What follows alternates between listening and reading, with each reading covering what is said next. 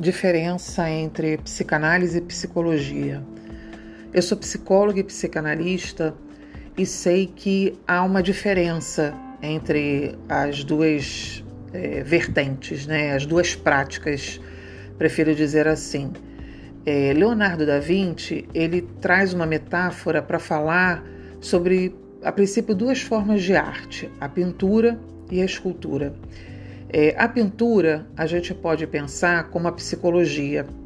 É, geralmente, quando você vai pintar um quadro, é, você escolhe as cores, a forma, o tamanho da tela. E o que eu observo é que, pelo campo da psicologia, a gente tem uma certa tendência, né? A psicologia em si, ela tem uma tendência a dar sentido às coisas, é, dar respostas de uma certa forma, né? Em colocar algo de si naquele outro, às vezes como uma sugestão, e que na maioria das vezes fica nessa superficialidade da pessoa.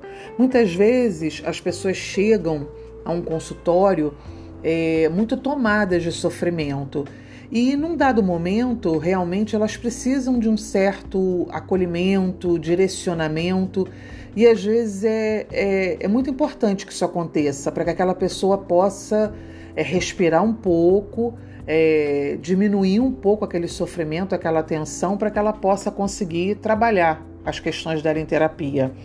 A psicanálise a gente vê pelo lado da escultura, ou seja, o analista ele vai extraindo daquela pessoa no que ela está contando, dentro daquela fala, daquela narrativa, ele vai tentando entender o enredo que aquele inconsciente está contando, está falando.